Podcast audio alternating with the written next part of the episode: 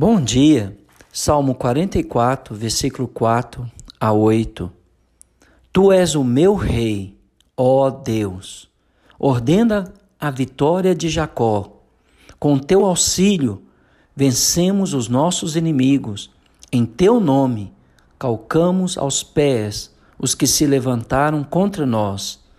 Não confio no meu arco, e não é a minha espada que me salva pois tu nos salvaste dos nossos inimigos e cobriste de vergonha os que nos odeiam.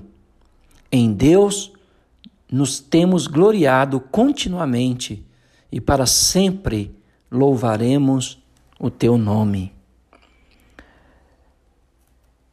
Quando Deus é o nosso aliado, nós temos uma fórmula matemática bem simples.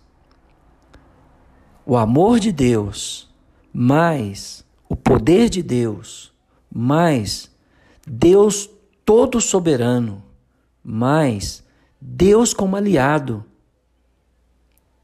somos mais que vencedores.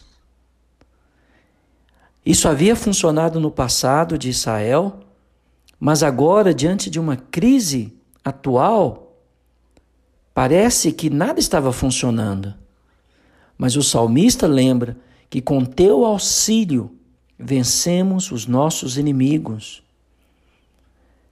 Com a ação de Deus, nós podemos superar qualquer obstáculo, qualquer dificuldade, qualquer circunstâncias. Só que nós precisamos entender uma coisa. Uma geração não pode viver para sempre com base nos benefícios herdados dos antepassados.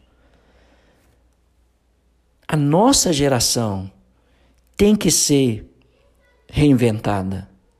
A fé de um filho finalmente deve ser a sua própria fé e não a fé tomada por empréstimo dos seus pais.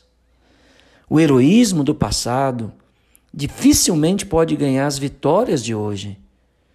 E, no entanto, o dia de hoje clama por suas próprias vitórias. Mas assim como Deus deu poder aos pais, eles também, ele também nos concede poder, visto que muitas tarefas ultrapassam nossas forças. O salmista reconhece que venceram seus inimigos, aqueles que levantaram contra ele, não pelo seu poder, pelo seu arco ou pela sua espada. Por isso ele disse: Não confio no meu arco, como no passado, em que o arco e a espada usada pelos homens eram inúteis para alcançar grandes vitórias, assim também acontece agora. O sucesso atual depende da intervenção de Deus, tal como o sucesso no passado. Talvez nós não temos tido muito sucesso em muitas áreas da nossa vida porque nós não dependemos de Deus. Confiamos em nós mesmos, na nossa forma que formulamos as coisas ou confiamos em nossa sabedoria, em nosso poder, em nossa capacidade, e talvez seja a falta de sucesso em nossas próprias vidas, inclusive nas nossas igrejas. Nós precisamos aprender a confiar plenamente em Deus. Somente no Senhor, somente na palavra do Senhor. E quando eu falo a palavra do Senhor, eu não estou me referindo à Escritura, eu não estou me referindo a papel e tinta, eu estou me referindo ao Logos de Deus, ao Verbo de Deus, que é Jesus Cristo, nosso Senhor. Eu não estou negando as Escrituras, mas às vezes nós confiamos demais em papel e tinta e esquecemos que o Logos de Deus, a palavra viva de Deus, é Jesus.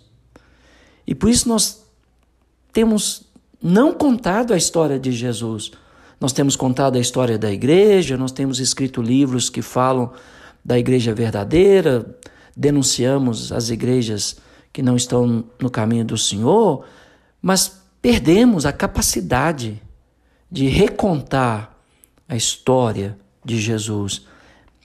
Confiemos na palavra de Deus, no Logos de Deus, no Verbo de Deus, que é Jesus Cristo. Não estou desprezando as Escrituras e nem os esforços dos irmãos em comunicar a verdade às igrejas e a nós. Mas parece que perdemos o poder de contar a história de Jesus. Inutilmente, os construtores edificam se o Senhor não fizer o trabalho, ou se o Senhor não guardar a casa, os vigias inutilmente aguarda. Todo louvor pertence a Deus, pertence ao nosso Senhor, toda glória pertence a Jesus. E, e eu sei que você é um homem espiritual, uma mulher espiritual, um moço, uma moça espiritual. Então, esteja disposta, disposto a realmente confiar no Senhor, no Logos de Deus, em Cristo, o nosso Redentor. A palavra de Deus é poderosa. E de novo, eu não estou falando da Escritura, eu estou falando de Jesus Cristo.